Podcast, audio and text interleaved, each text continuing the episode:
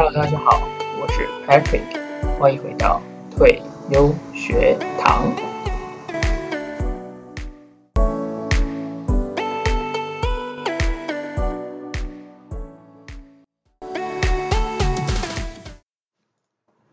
OK，Hello，欢迎回来。今天主题会跟前面几集差不多，那主要也是来探讨专注力的部分。那今天呢会有比较多实作部分，我会把书本连接以及书本里面整理的一些工具跟外挂软体的连接都放在说明栏，那有需要的话可以去看看。好，那我们就直接进进入今天的主题与注意力达成协定。那么为什么会有这次的主题发想？其实是前两次前两集的那本书 Hyper Focus 那本书让我想到跟我之前看的这个注意力专注力协定这本书把它连接在一起，对。那会下这个标题也是因为，本书最重要的点就是在关于协定这两个字。OK，那我们就这本书我也蛮推荐大家去看。好，那我们就直接进入正题了。那我们要先了解为什么我们专注力需要协定之前，我们要先知道什么是分心。其实分心这这个议题，我们以前已经讨论过很多次了，就是关于不论是有意义的分心或是无意义的分心都是好。那我们这边讲的情况就是我们第一直觉想到那种不好的分心，就是我们不乐见，比方说上课偷滑手机、上班追剧这种情况。那其实我们大家可以想想哦，就是我们分心的时候啊，其实就是我们想要逃离现在正在做的事情。OK，我再说一次，分心就是我们想要逃离现在做的事情。现在正在做的事情，因此我们会想要用尽我们所有方法，无所不用其极的转移我们注意力到什么地方就好，反正只要不在现在这件事情上就好。OK，那么以前呢，可能也许我们没有办法这么快的分心，为什么？因为我们没有那么多的科技，就像我们以前没有那么多手机，可能速度很慢，可能没有那么多刺激，得不到很多资讯，所以我们没有办法。快速转移我们注意力，但是现在这个时代，手机一打开，电脑一打开，很多东西都都会出现，很快就会出现。那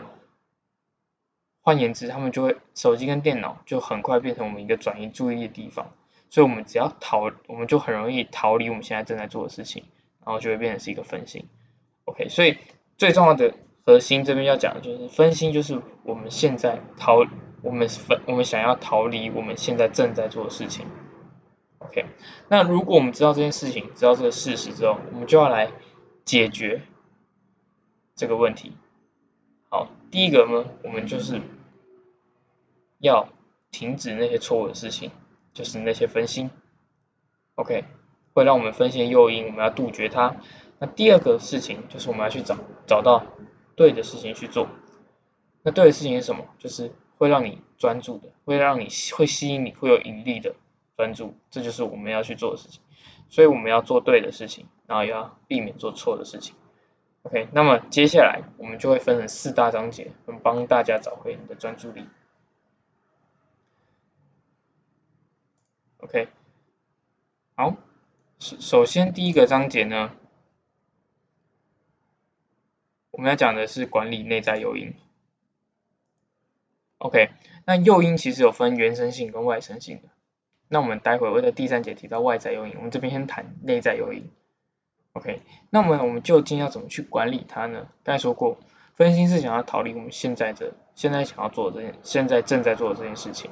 那么要让自己不分心，势必我们就得了解你现在在做这件事情，为什么你想要逃离，以及你现在你得去探索为什么现在会觉得痛苦，你想要逃避。然后想办法去解决这些会让你做出负面事情的冲动。好，说起来简单啊，其实做起来其实蛮难的。因为比起去探寻痛苦，你不觉得我们去找点乐子，划划手机、看看动态、回回讯息，不觉得更开心又轻松的多吗？没错，所以我们发现很多事情就是这样。我们不论不管是不是负面，其实我们人会去做一件事情的动机。很长都是因为我们在逃避痛苦，OK，这个没有不好，这就是人类动机的来源。比方说，你以前为了要怕饿着了，所以你想要去觅食，积极去觅食，或者是怕被野兽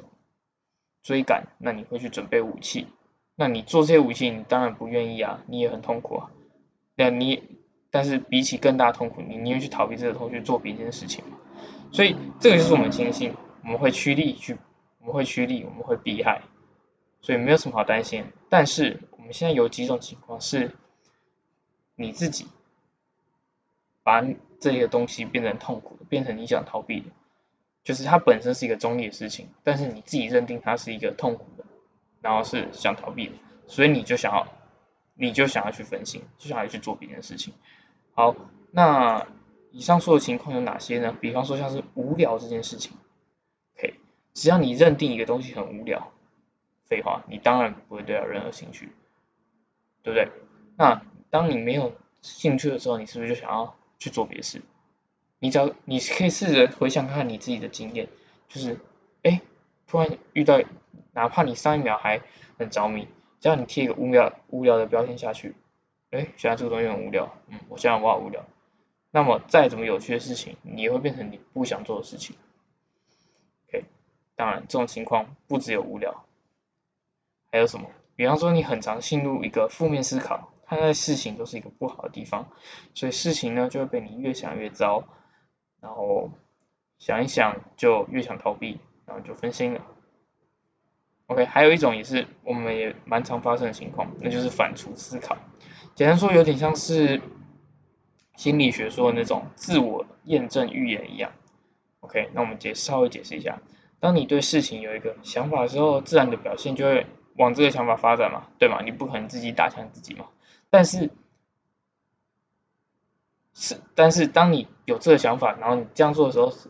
的时候呢，你的行为自动就会让你的结果去修正，去变成你想法所要的样子，所以，哎，你就会觉得，哎，我自自己去验证了这个想法，但实际上都是靠你的行为去达到的。好，这也重点在于，你最初的这个想法，也许只是你的猜想，不见得是正确的，所以你就这样被自己误导错方向，然后事情观感就不佳，对事情观感不佳，然后你就会觉得，哦，对了，他就是那么烦啦。他就是那么无聊了，所以我不要做。我想，呃，我现在想要逃避，我现在想要分心。OK，以上三种情况，无聊、反刍思考、负面思考，这些都是你要去考虑、去反思一下，你有会有这种情况。你现在想要逃避的事情，现在想分心的事情，你是真的讨厌，还是你只是单纯感觉起来不太好呢？OK，刚才说了很多关于。会让你有内在诱因的方法，那其实我自己也常常陷入这种困境，造成我不愿意去体验一些我自己不擅长的事情，但是最后被都不得不嘛，还是会被逼着去做，那又心不甘情不愿，那有时候想要偷懒，有时候想要分心，OK，就是我自己觉得无聊，但实际上其实蛮有趣的，对啊，都是因为你自己的想法，所以不要受限在自己的想法，不然你只会觉得很多事情都很无聊。OK，那如果真的是你不喜欢，那我们再来想想怎么破解它。好，那我们现在就来讲讲破解内在用你的方法。OK，作者提出了四个步骤，帮助大家去解决自己内心的小魔鬼。第一步呢，就是先去寻找你分心前的不舒服感，然后呢，我们去专注在内在用意跟情绪上。OK，好，比方我举个例子，我我现在嗯刚坐下来录 Podcast，我有点不想录了。那我就可以问问我自己，哎，为什么不想录？因为现在没有开冷气很热吗？还是我只是单纯觉得很烦？可是其实我才刚开始坐下来，然后我才讲了三页的稿而已呢。那透过这样子去了解自己为什么想要分心，然后想要逃避的痛苦又是什么？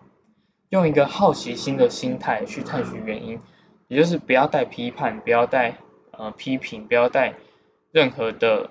的主观意见在里面，就是观察它，看看它，然后接着去把你想要，就把你找到答案写下来，或是把它记录下来，OK，或者是你可以用一份分心记录表，或是一个记录本都可以，摆在你好取的地方。比方说你上班的时候你很容易分心，那你就把它放在桌上。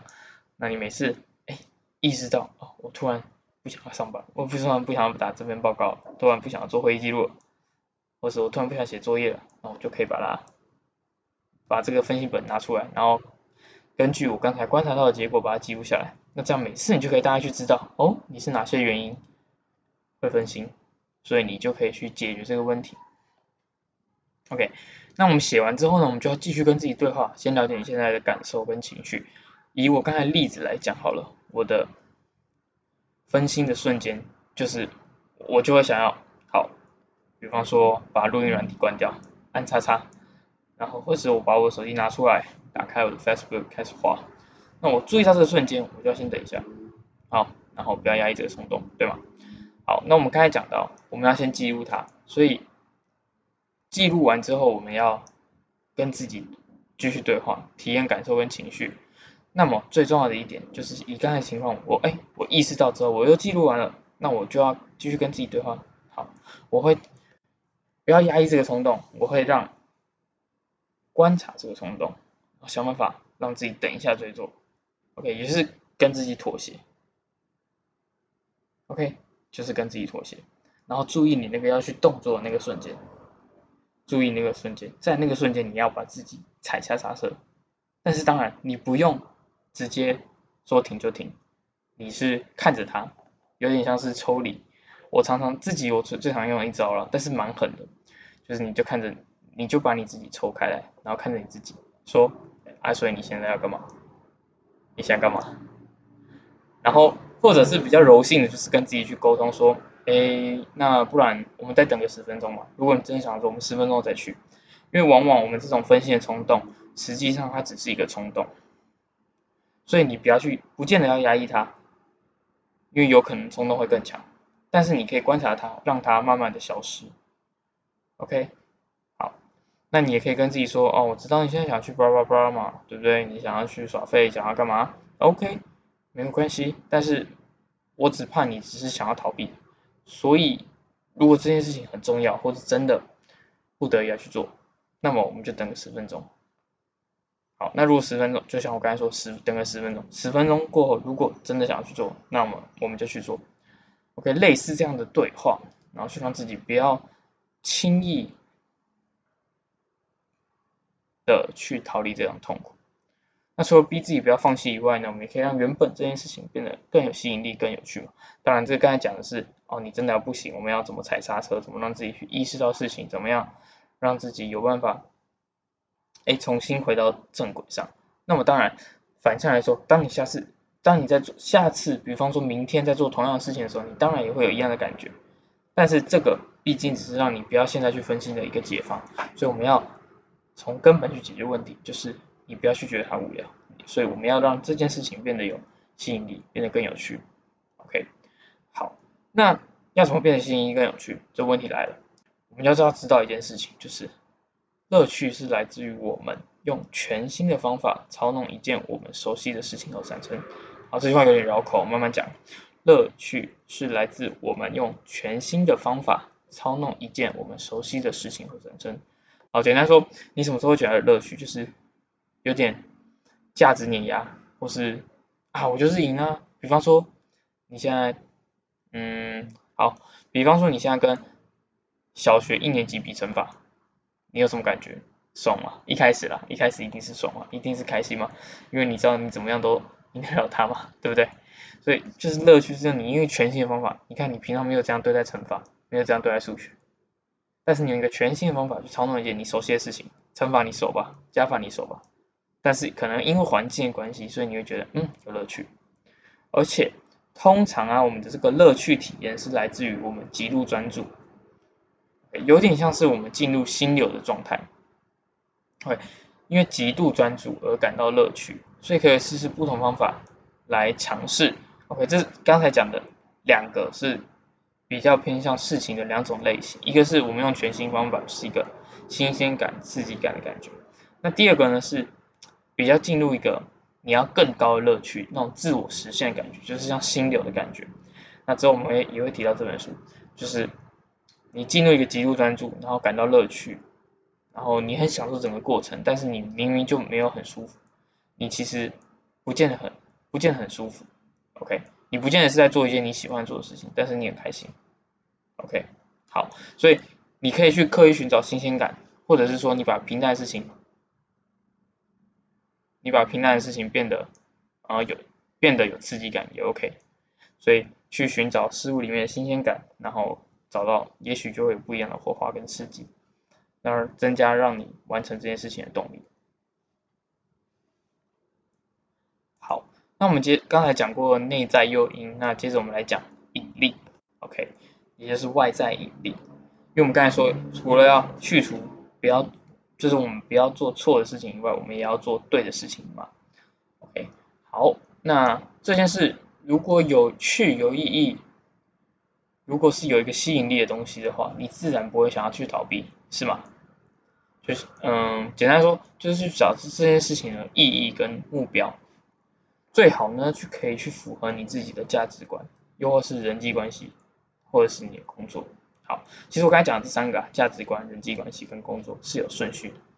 为什么呢？因为通常啦，你自己的价值观会让你的动力最大，再来才会是你周边的人。你要先让自己爽嘛，才有办法让别人开心嘛，然后最后才是哎你的工作嘛。所以你要先想办法把自己看得重要一点，然后看得把它更尊敬你自己，让没有让让让没有东西可以凌驾于它。有点像是嗯马斯洛的的。的需求理论的最上面那个自我实现的感觉，你就是要自己实现你的使命，OK，然后去想想怎么实践你自己的价值观，也就是你的人生准则嘛。不然其实你看哦，假如说你在做工作的时候，你突然收到一个使命的感召，你假如说你现在在做一个你不喜欢的工作，然后你收到突然啊，突然意识到，对了，我应该去做什么什么什么。那么你有没有发现，你这样其实也在分析，你也是在逃避你现在在做的事情，也一样让你没有效率。所以呢，最好的方法就是你依照这三个顺序去排。那么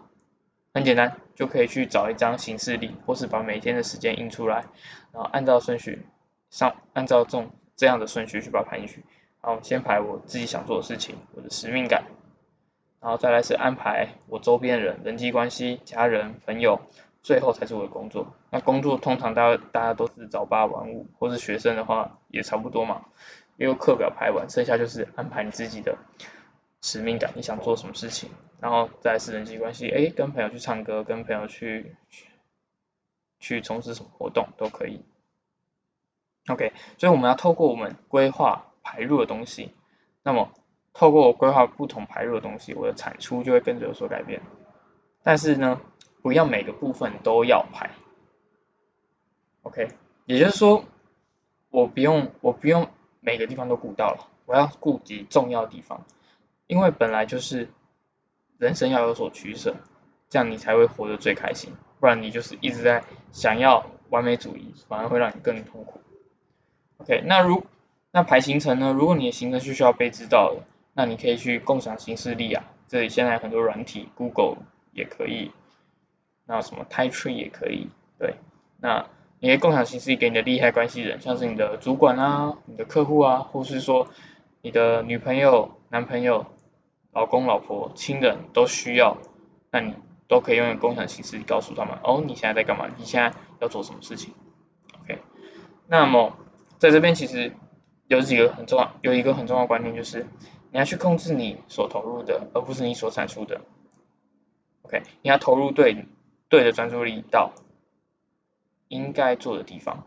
你要投入对的专注力到你你觉得正确的、你觉得有价值的、你想要去做的地方，然后呢，为这些有盈利的盈利的东西腾出时间，OK，因为它有盈利，你自然自动自发就会去做，但是你要留给他时间，所以形式力是一个必要的东西。好的，那我们刚才讲完了什么？我们刚才讲完了内在诱因。最早的内在诱因跟刚才的外在引力，那我们接下来就要来处理最可怕，也就是其实就是这算是这本书我觉得最实用的部分。当然，它最核心的观念不在这个部分。那我们就要来处理是外在诱因，也其实也就是科技影响我们最多的地方了。所以很多书都在探讨，或是很多科技都会来探讨怎么样解决这种外在诱因。好，因为这是我们会。逃避的很大原因，也许不是因为事情太无聊，也许是因为手机真的太有趣了，所以我们才想要逃避，对吗？好，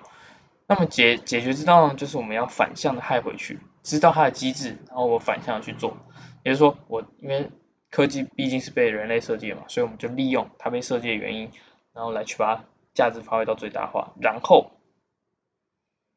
不会被它的任何缺点影响。所以简单来说，就是我只拿好的了，坏的我不要。OK，好，那么在先在我们要定义一件事情分心之前，我们是不是要想想一件事情？嗯，如果正常来说，我们不能把一件事情称为分心，为什么？除非我们知道它是让你从什么东西分心的，对吗？想一下，如果，诶，正常来说，好，比方说，我今天去看一本课外书好了。我不能说它是分心啊，除非我因为看课外书，哦，我因为想看课外书，然后我不去学校上课，或是我在上课途中把课外书拿出来念，那课外书就是一个分心嘛，对吧？所以如果你本来就是要做这件事情，那么它不是分心，也就是说你当然可以安排一个时间给你玩手机，尽情的玩，或是尽情的追 Netflix、看 YouTube 都可以，但是你你不能说那。那你什么时候会说你，比如看剧的时候是分心，就是你在不对时间，或者说你从某个东西突然跳出来追剧的时候，那这个时候追剧就是一个分心，啊，有点绕哦，不知道大家还跟得上吗？好，那如果可以的话，我们就继续。所以我们定义完分心了，我们就了解这个脉络，然后我们已经了解怎么样分心的。OK，所以呢，我们就来简单讲讲我们的。为什么会有分心的行为？我们基本上人的行为呢，来自于三个三项东西的成绩：动力、能力，还有诱因。OK，你有动力，你有能力，你有诱因，你就会想做这件事情。但是常常因为我们诱因太大，或是诱因太多，我们就被吸走，然后就去重重复，进而去行动一些平常不是我们应该做的，只是因为诱因太多，我们就被吸走，就单纯去行动。对所以很容易就变成一个，因为像是那种。嗯，有点像是小小时候小时候喜欢戳同学那种感觉，就是你戳他他就反应，戳他他就反应，你戳他他就反应，你戳他他就看你，或者是你戳他他就 震你一下，或是瞪你一下，哎，还蛮好玩的，戳他就有点像狗嘛，戳他反应，戳他反应，戳他反应。但是这个时候我们是那只狗，我们不是戳的人，戳的人反而是手机电脑。OK，或者是讯息的铃声等等，所以我们常常因为这种诱因太多，我们就受到刺激，然后我们被迫回应。那回应的时候，这样一连串的动作在你脑中就会变成一个习惯，有点像是，然后被迫的牵在你的大脑中，有点像是那种你从小到大养成的习惯的感觉，因为它就是一直快速的帮你加强嘛。比方说，你听到铃声，你听到叮咚，就把手机拿起来看。叮咚，你就又把手机拿来看。你看这样就是有点像是一个训练，有点像是，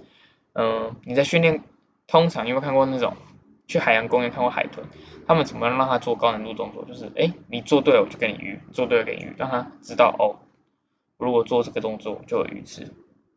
对不对？有没有像这样的感觉？所以你就身体被训练成那个样子。所以这种东西就是不用思考，已经内化到你的身体。所以你要做的已经不只是抑制了，因为你抑制不了，你就是有反应。所以我们要去检视这个刺激以及这个诱因是不是可以移除掉。OK，所以在外在诱因这边一个很重要的点就是，我们要怎么知道这个诱因到底是好的还是不好的呢？或者是说我们到底要怎么样慎选这些刺激？因为毕竟有些刺激我们有快速反射当然好嘛，比方说九九乘法表你一定要快速反射嘛。但是不好诱因我们尽量就避免，所以我们要去看的是这个刺激跟诱因，我们要怎么样让它，我们要怎么去衡量它呢？就是你可以问自己一个问题，就是究竟这个诱因是是对你好的，还是你为他服务？OK，是他为你服务，还是你为他服务？他为你服务，意思就是说，哦，这个讯息就是告诉你，哦，有件事快完成了，或是现在进度到哪里？你为他服务就是。他叫你，你就听他的。OK，就像举刚才海豚的例子好了，你你为他服务，就是说你那是你是海豚，他是驯兽师，反过来他为你服务，你是驯兽师，他是海豚，海豚刚才叫了，所以我决定要不要鸟它。OK，所以这个又再问再讲一次这个问题哦，你去检视这个刺激或者这个诱因究竟是对你好的，对是为你服务的，还是是你替他服务？OK，那如果你不想要受到干扰，那么你一定要有所作为才行，对吧？你一定要想办法，要么移除它，要么呃装一个阻隔板，不要看到它或什么的。OK。那我们先先从最简单、最常见的 email 来讲。OK，正常说每天都会好几十封的信件涌入你的信箱。如果你是一个大学生，学校信箱或是什么教学系统信箱，应该也是被拥挤到爆。那如果是上班族，更不用说，各种各种垃圾信件啊，或者是说各种各种广告来信都很多。当然，你你不会有办法全部都被。就是你当然有办法可以用用一些信箱的软体，或者说用一些过滤垃圾信件软体来杜绝一些信息，但是毕竟还是要处理一些固定次数量次，就是不会被滤掉的。OK，好，那处理电子信箱逻辑是这样，我们总我们总消耗的时间等于我们处理每封信的时间，然后去乘上你有多少封信，OK。也就是说，你每封信处理越久，你当然花，当然你花费时间越久，或者说你有越多信，你当然也耗费时间越久。OK，所以问题我们就把它分成两类，一个叫做降低我们回信的时间，另外一个叫做减少信件数量。OK，好，那我们简单先，我们先从降低回信时间开始讲。降低回信时间就意味着我要么很快回，要么我有一个很棒的系统可以帮助我回。所以呢，最简单方式我们就是像批次作业，比方说你一次回全部的讯息，效率其实会比较好。你一次回全部的讯息，效率会最好，因为你就刚刚进入在回讯息状态嘛，你就也不用切换来切换去，就一次在 mail 的网站或是软体就直接把它全部回完。所以你这时候要建立一套一个新的标签系统。那么作者是推荐你可以依照你最晚回信的时间来排定，比方说你可以设定一个礼拜。比方说这个 deadline 是一个礼拜后，或是一个月，或是一季，而这几种标签你可以自己安排。然后呢，这个时候你刚才是设定一个礼拜、一个月、一个一季，啊三种标签嘛，那么代表你只要每个月、哎每个礼拜、每个月、每三个月回一次讯息，你是不是就绝对不会 lose 掉这些讯息？然后你同时也可以批次的来完成它，然后降低你回讯息的时间，对吗？OK。那当然还有啦，就是如果是紧急，当然是直接回，这是最简单的。对，所以你其实你要做的事情，你每天可能固定收一次信，那你每天收的信就是你每天就是把紧急的回复嘛，然后开始做标签，然后每个礼拜、每个月、每三个月来来看一下。好，那么我们刚才讲完减少回信的的时间，那我们接下来讲减少信件的数量。你可以设定你的办公时间，然后其他时间都不收信，也不，然后你就是那段时间寄的信都不要理他。OK，你可以跟大家说，或是做个公告都可以，也是开始建立自己的规范。OK，好，那也许大家找你的时候，感觉当面你也会比较轻松，也比较快速可以解决这个问题。OK，另外一个方法就是延迟发送，当你回的越快，也是代表说你思考的越不周到，或者说。对方可能就会因此跟你确认更多事情，就没有办法一次一次把它搞定了，就是增加数量嘛。那你当自然要花更多心力在上面，所以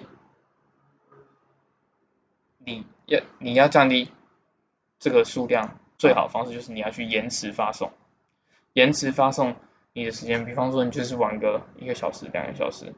或是一天两天一个礼拜都没有问题，因为你想清楚之后再发送，这样速度因为离 deadline 比较近了，所以大家回信数量也会比较少。书中推荐有个软体叫做 Mix Max，也可以参考一下。那我也会把链接放在下面。好，那么最后你要降低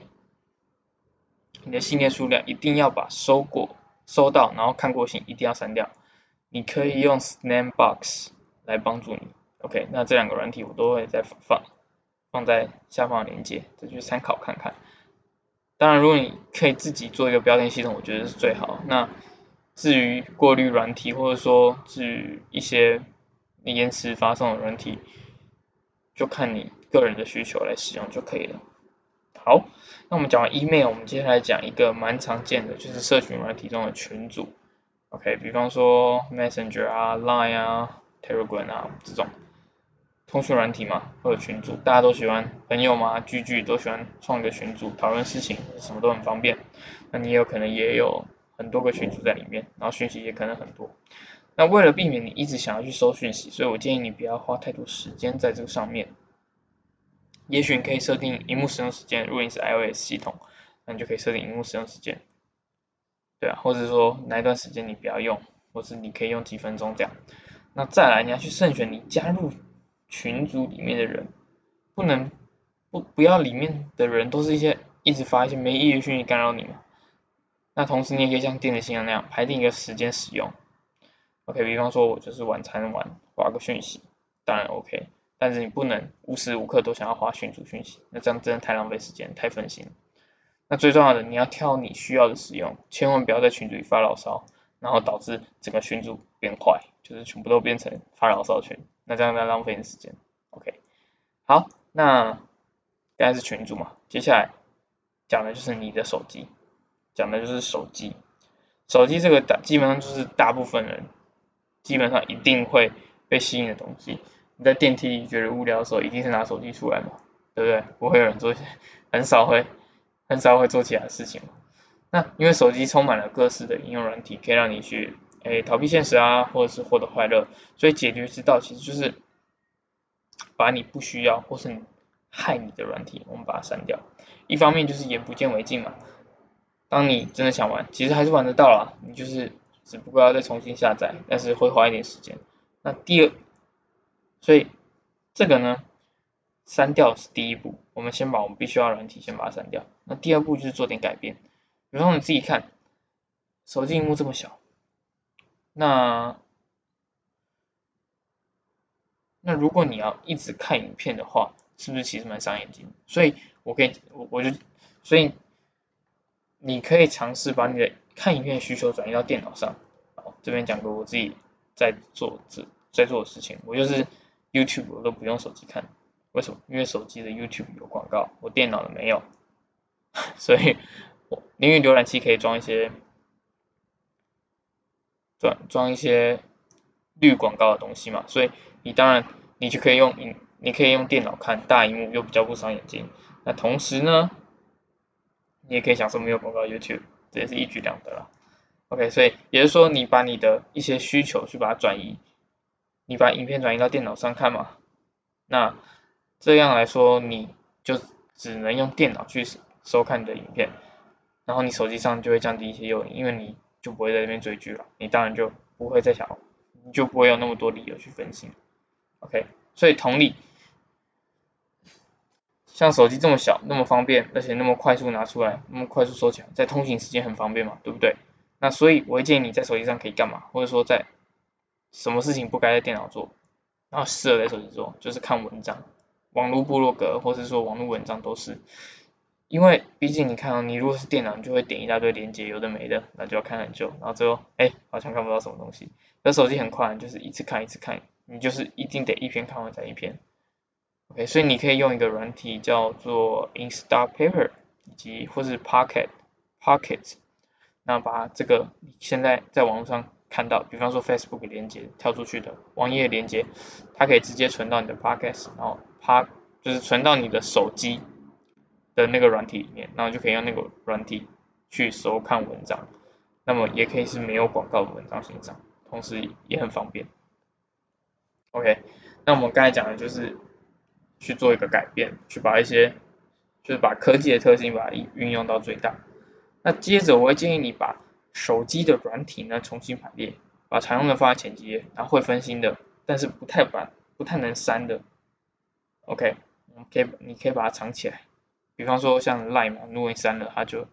它记录可能就不见。那那你又常常用，但是你很常因为因为看 Line 而分心，所以你就把它藏在你的资料夹的后后面几页，或者藏在一个较看不见的地方。你要用可以用，但是增加你要点开它所要耗费力气。或者呢，你也可以把同样功能或同样意义的放在一个资料夹，比方说有一个叫做陷阱资料夹，然后里面放着会让你罪恶的软体，比方说是游戏好了，会让你罪恶软体。那当你点开这个这个名称，就会知道哦，我现在要按进去陷阱了。那我确定要陷阱吗？确定要掉到这个陷阱里玩手机吗？所以你就会多一个那种意识到你要做这件事情的那个瞬间。那或者呢，你可以建立一个志向的资料夹，那你打开的时候，你也会充满动力。比方说志志向的资料夹里面就会是一些很有生产力的东西啊，或者是你平常喜欢看的一些，嗯，让你心情好的文章或者资源都可以。那最后呢，最后最后就是记得把你的通知关掉，不要去让没必要的讯息去干扰。比方说，我以前在我的 Line。讯讯息没关的时候，那个群主讯息很可怕，就当当当当当一直掉。那自从 Line 其实有关闭提醒嘛，但我发现这样还不够。有时候有些广告讯息也会吵你，你会觉得啊好像很重要的事情，所以你我我也会去把我就把全部的 Line 通知都关掉，对，就是别人找不到我的那种感觉。但是因为你没有必要让你没必要讯息去干扰你，因为其实只有真正重要的事情才值得你的注意力。因为如果是真正重要的事情，你查看手机的时候一定看得到。对吗？好，所以要好好保护你的注意力，不要被没不必要的东西去干扰。然后在这边，在这边的原则其实很简单，只要把你不想要的诱因禁止，然后把你想要取而代之的行为跟奖励绑在一起，OK，有点像是你用新回路去取代旧回路的感觉，对，用新回路去取代旧回路，然后你就可以用新的行为去取代旧的行为，所以。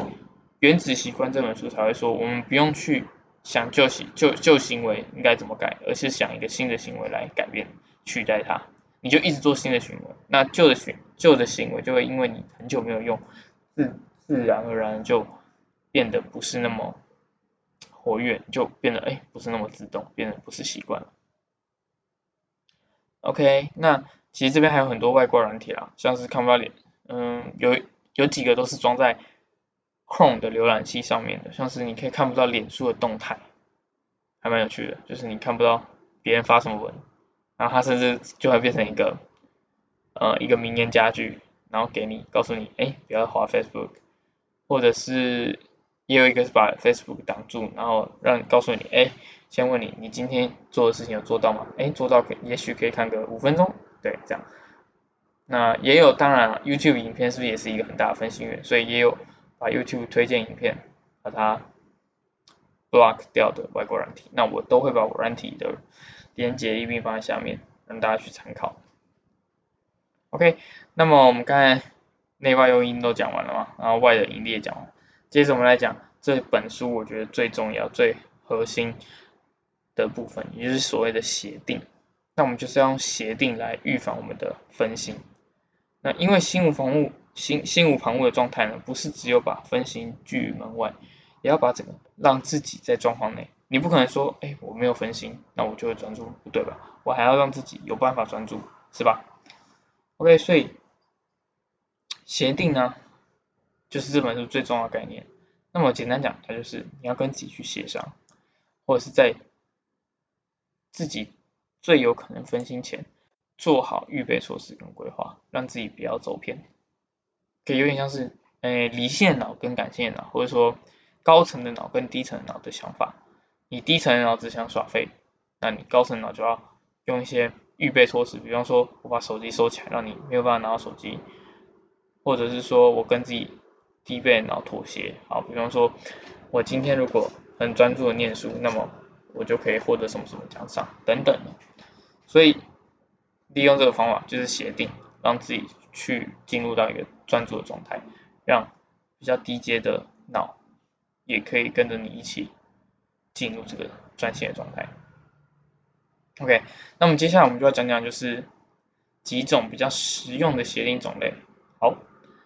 那第一种是叫做费力协定，啊，费力听起来就很费力嘛，没错，它就是要增加你要分心的难度。好比我刚才讲的，把手机藏起来，你可以把它放在另外一个房间。或是让网路连不上网，或是直接锁定手机，请别人改密码。那你看哦，你真的要玩手机哦，你要你要解锁它就很困难啊，或是你要光走到另外房间你就懒，对不对？所以其实你也没有那么想要玩手机，是吧？所以这些都是不错的方法，因为这个增加这个费力，让你有一个难度，觉得啊，我还是不要分心好了。所以逼迫你得在一个专注的状态。好，那应用程式的话，像是 Freedom，然后自己也有用，还蛮还蛮不错，它也有免费可以先试用看看。那它的逻辑是这样，它是把网，它它是把网路去接到它他们公司的 VPN，也就是用一个 VPN 软体去管控它，所以你没有办法连上特定的网站。比方说你不想连上 Google.com，那你就打上去，它就让你连不上 Google.com。你就算有四 G，就算有 WiFi 也没有用，就是它就是你就是连不上去，对，它就是直接用 VPN 封锁你的网络。OK，那它还有，嗯，它也有一些 App 可以打，对，但大部分的都有了。好，那或者是像 Amazon 有卖一种计计时保管箱 K Safe，我也觉得蛮，那个之前我在脸书上有看到，我觉得还蛮不错，它就是一个。箱子透明箱，你看得到哦，所以你把东西放进去，但是上面有个盖子，然后有个计时器，所以你设定好一个时间开始之后，它就把盖子锁起来，所以你打不开，你怎么打怎么撞啊都打不开，所以你就等到时间过你才能打开，所以你就看得到吃不到，或是 看得到玩不到这种感觉，所以你也不会被干扰，因为你就碰不到。那最后一个软体我觉得也蛮有趣的，就是哦这个这个真的是一个很神奇的一个软体，叫 Forest，它是一个。种树游戏，那同时它结结合了番茄钟或是说专注的一个功能，就是说你专注多少时间，它就会，哎，你只要专注三分钟，就可以种一棵树，有点像是记录你的专注时间，但是它是把它变成一个游戏，然后比方说我哦为了要种树，所以我得专注，不然如果我用手机，树就会死掉，所以我为了不要让树死掉，所以我不用手机。就像是玩游戏一样，然后比如说我，哦，我种了树，可以，哎，你看我盖盖盖了一片森林，那为了我要种更多树，我就要更多时间不玩手机，类似这样的一个概念。好，那刚才第一个是费力协定嘛，那接下来我们第二个叫做代价协定。OK，代价协定什么？就透过与自己约定分心后的代价，让自己因为考量代价而不分心。其实跟费力协定有点类似。对，但是这个代价协定是主要是讲说你分心后的代价，一个是让你没有办法分心，一个是让你考虑要不要分心。OK，那代价协定就是我有一个代价，我跟自己考虑一个代价，或者我跟自己商量一个代价，或者是你可以去自己去设想未来的未来或是长期而言，这个分心行为对你造成的代价是什么？因为往往我们会想要。逃避会想要分心，是因为近期的利益我们比较喜欢，我们比较快乐，我们比较容易先先享受再说。但是如果你往长期看，你现在是在害自己，OK？那往往长期想，就比较可以释怀。那最后一个协定，我认为是一个最佳解法，就是身份协定，意味着你怎么看待你自己。就像一个吃素人不会说，呃，我今天不能吃肉。不会吧？你不会听到一个吃素人这样说，他应该会怎么说？我就是不吃肉，对吧？所以这种内在心理想法会影响你自己的行为，所以你应该建立一个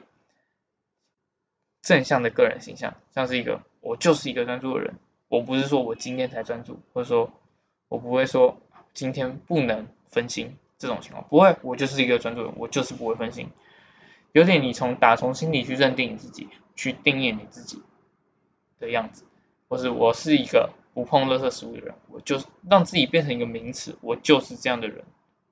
而而不是我今天不这样，我今天突然不这样，等等等等，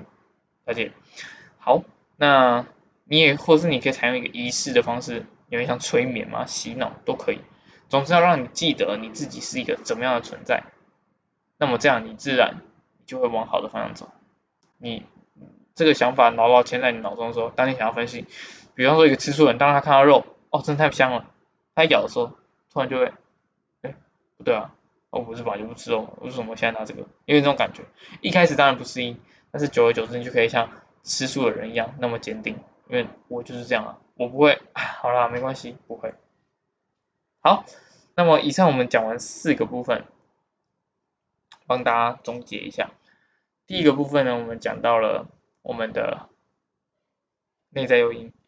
我们逃避是因为我们分心，是因为我们想逃避，是因为现在事情也许很无聊，也许很负面，所以我们要管好我们内在诱因，去察觉我们的内在诱因，让自己先至少先不要离开现在正在正在做的事情。那么第二个我们讲到是什么呢？我们第二个讲到的是外在引力，我们要找到一个有吸引力的目标，为了它腾出空间，所以我们要安排行事历，我们要先从自己的价值观开始，再来是人际关系，再来是工作。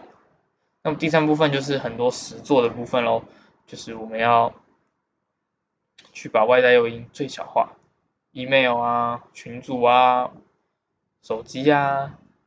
，OK 等等的，我们都要去注意这些使用以及。